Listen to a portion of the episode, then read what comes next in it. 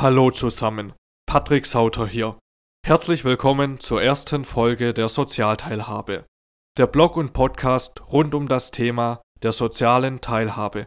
Als Start möchte ich heute das Thema BTHG, Bundesteilhabegesetz, vorstellen.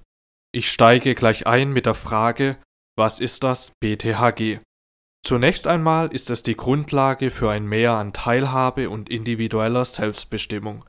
Es ist ein umfassendes Gesetzespaket, das nach und nach in Kraft tritt und schrittweise Verbesserungen für Menschen mit Behinderungen vorsieht. Die ersten Reformen wurden bereits 2017 eingeführt.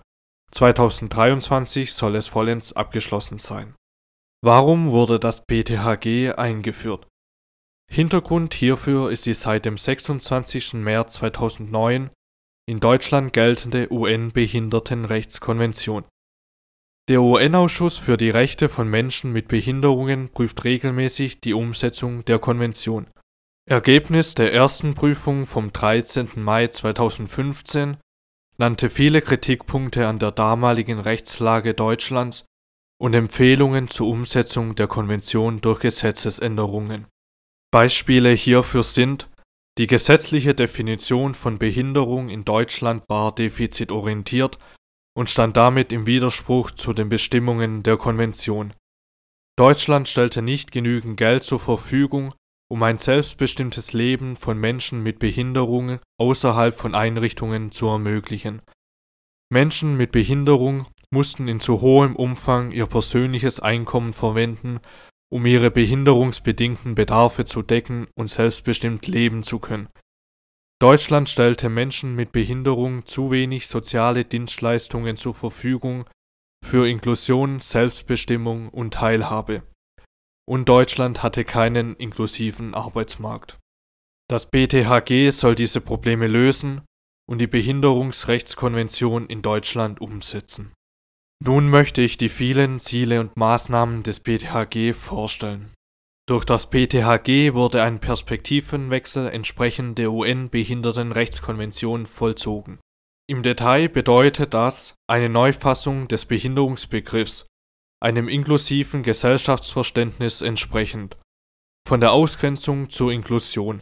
Die Umwelt wird an die einzelnen Menschen und ihre Bedürfnisse angepasst, damit alle Menschen, so wie sie sind, teilhaben können. Von der Einrichtung zur Personenzentrierung.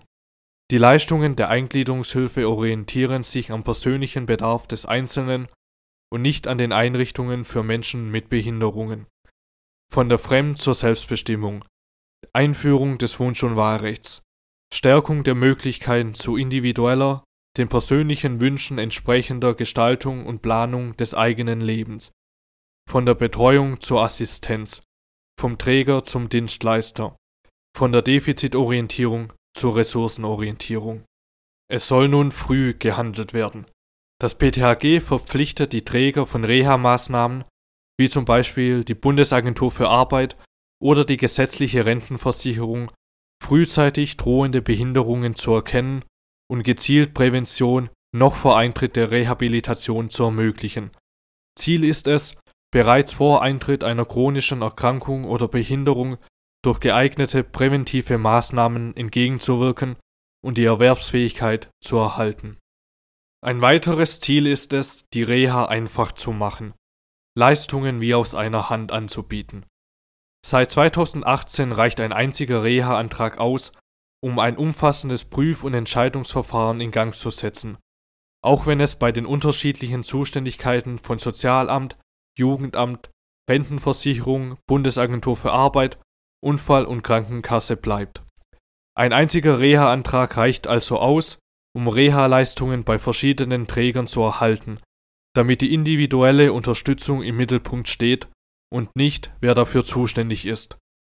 Ist ein Mensch mit Gehbehinderung zum Beispiel auf einen Rollstuhl angewiesen und benötigt zudem noch Assistenzleistungen, wurden in der Vergangenheit vielfach zwei Leistungen bei zwei unterschiedlichen Stellen beantragt der Rollstuhl bei der Krankenkasse und die Assistenzleistung, zum Beispiel ein Fahrdienst, bei dem Träger der Eingliederungshilfe. Nun genügt ein Antrag für beide Leistungen, bei lediglich einem der beiden Träger, der die Leistungen in einem Teilhabeplan zusammenführen und abstimmen muss. Das bedeutet für die Betroffenen eine erhebliche Erleichterung und Zeitersparnis. Menschen mit Behinderung sollen sich nun ergänzend unabhängig beraten lassen können und damit im Verhältnis zu den Kostenträgern und Leistungserbringern gestärkt werden. Orientierungs-, Planungs- und Entscheidungshilfe zu Fragen der Rehabilitation und Teilhabe und das bereits im Vorfeld der Beantragung konkreter Leistungen ermöglicht ein vom Bund gefördertes Träger- und Leistungserbringer-unabhängiges Netzwerk von Beratungsangeboten für Menschen mit und mit drohender Behinderungen und deren Angehörige. Das Besondere, die Beratung erfolgt von Betroffenen durch Betroffene unter Nutzung der Beratungsmethode des Peer Counseling und stärkt deren Selbstbestimmung und Eigenverantwortung. Menschen mit Behinderungen und deren Angehörige wissen am besten, welche Unterstützung sie benötigen. Durch die unabhängige Beratung von Betroffenen für Betroffene können eigene Erfahrungen weitergegeben und somit individuelle Lösungsansätze gefunden werden. Unabhängige Beratungsstellen leisten Hilfe zur Selbsthilfe, damit Menschen mit Behinderung in der Lage sind, mehr selbst zu bestimmen. Mehr Selbstbestimmung, mehr Teilhabe bedeutet auch mehr Möglichkeiten. Durch das Bundesteilhabegesetz werden die Möglichkeiten der Teilhabe am Arbeitsleben, der Teilhabe an Bildung und der sozialen Teilhabe verbessert. Bestehende Leistungen wurden konkretisiert und ergänzt. Bessere Teilhabe am Arbeitsleben wurde für Menschen mit Behinderungen durch die Zulassung sogenannter anderer Leistungsanbieter und die Einführung des Budgets für Arbeit sowie des Budgets für Ausbildung ermöglicht.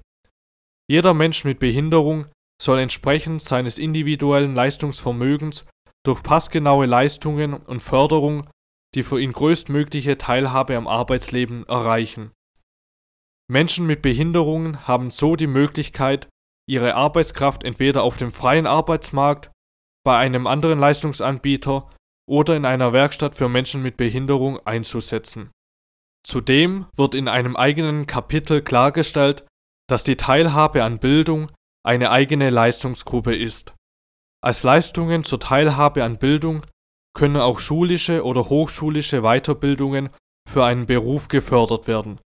Im Rahmen der Eingliederungshilfe ist somit zum Beispiel die Übernahme der behinderungsbedingten Kosten für eine Meisterfortbildung oder ein Masterstudium möglich.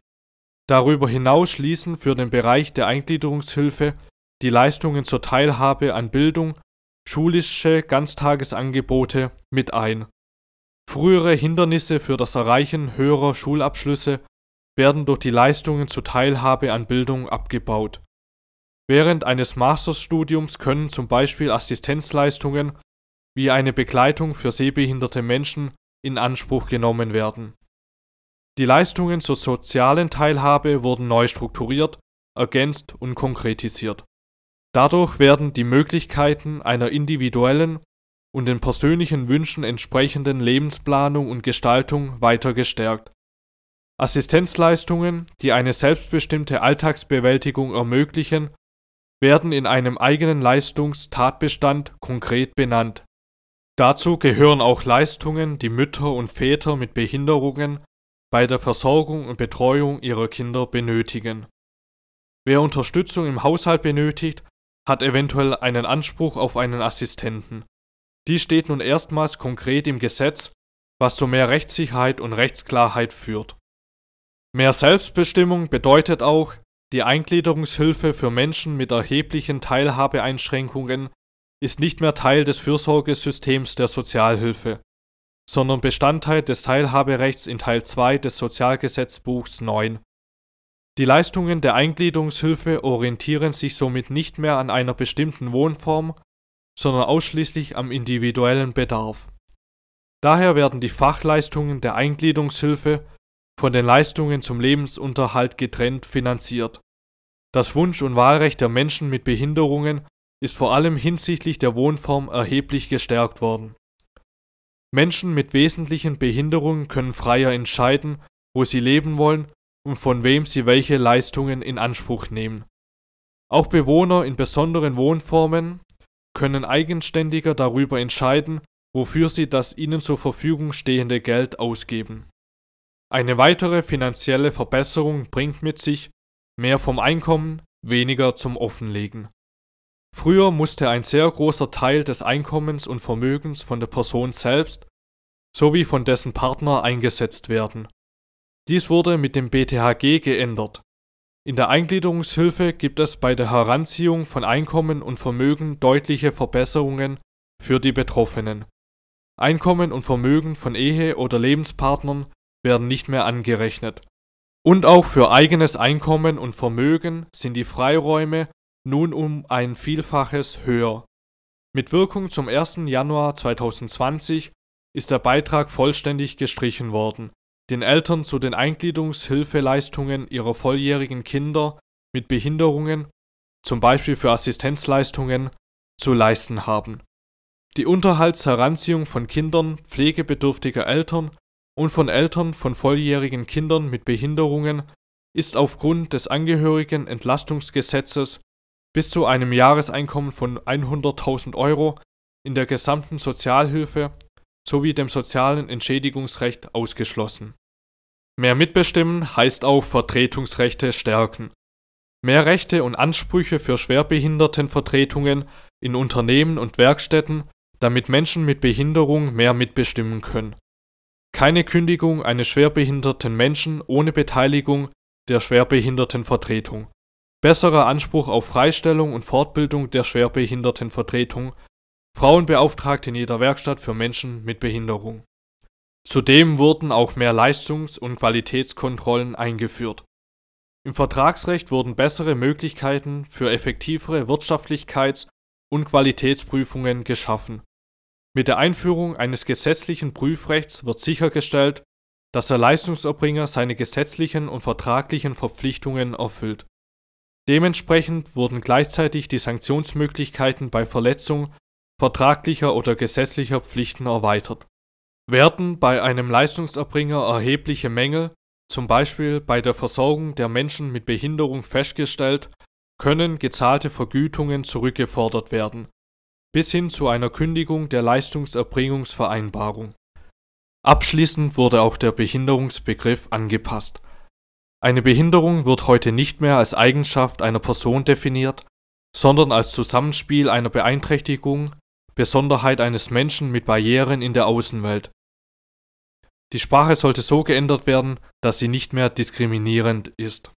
So zählen zu den Menschen mit Behinderungen nun Menschen, die langfristige körperliche, seelische, geistige oder Sinnesbeeinträchtigungen haben welche sie in Wechselwirkung mit verschiedenen Barrieren an der vollen, wirksamen und gleichberechtigten Teilhabe an der Gesellschaft hindern können.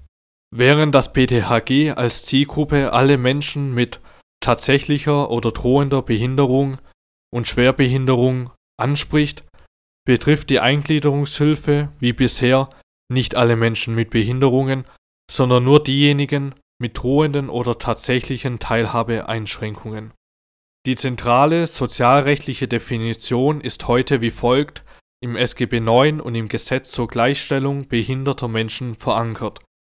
Als behindert gelten Menschen, wenn ihre körperliche Funktion, geistige Fähigkeit oder seelische Gesundheit mit hoher Wahrscheinlichkeit länger als sechs Monate von dem für das Lebensalter typischen Zustand abweichen und daher ihre Teilhabe am Leben in der Gesellschaft beeinträchtigt ist Sie sind von Behinderung bedroht, wenn die Beeinträchtigung zu erwarten ist.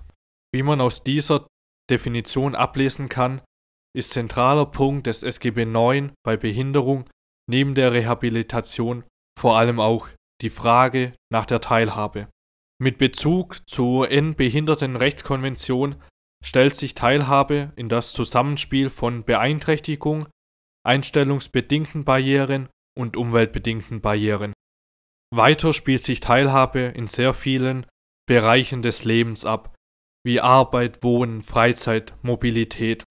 Die Eingliederungshilfe ist also eine bedeutende praktische Umsetzung des BTHG. Um den gesamten Spielraum von Teilhabe sowie das Zusammenspiel der einzelnen Leistungen verstehen und nachvollziehen zu können, werden wir Folge für Folge in diesem Podcast gemeinsam in die Thematik weiter und weiter eintauchen. Das PTHG haben wir heute nur angerissen. Wir werden die Verbesserungen genauer betrachten Wir werden die UN-Behindertenrechtskonvention durchgehen, uns dem SGB IX zuwenden und den Schnittstellen zu anderen Gesetzestexten. Wir werden die einzelnen Lebensbereiche wie Arbeit und Wohnen detaillierter betrachten, ebenso Leuchtturmprojekte und das Zusammenspiel von leistungsberechtigtem Leistungsträger und Leistungserbringer. So viel für heute. Ich bin Patrick Sauter und das war die erste Folge des Podcasts Sozialteilhabe. Den begleitenden Blog finden Sie unter www.sozialteilhabe.de. Vielen Dank fürs Zuhören, bis nächste Woche.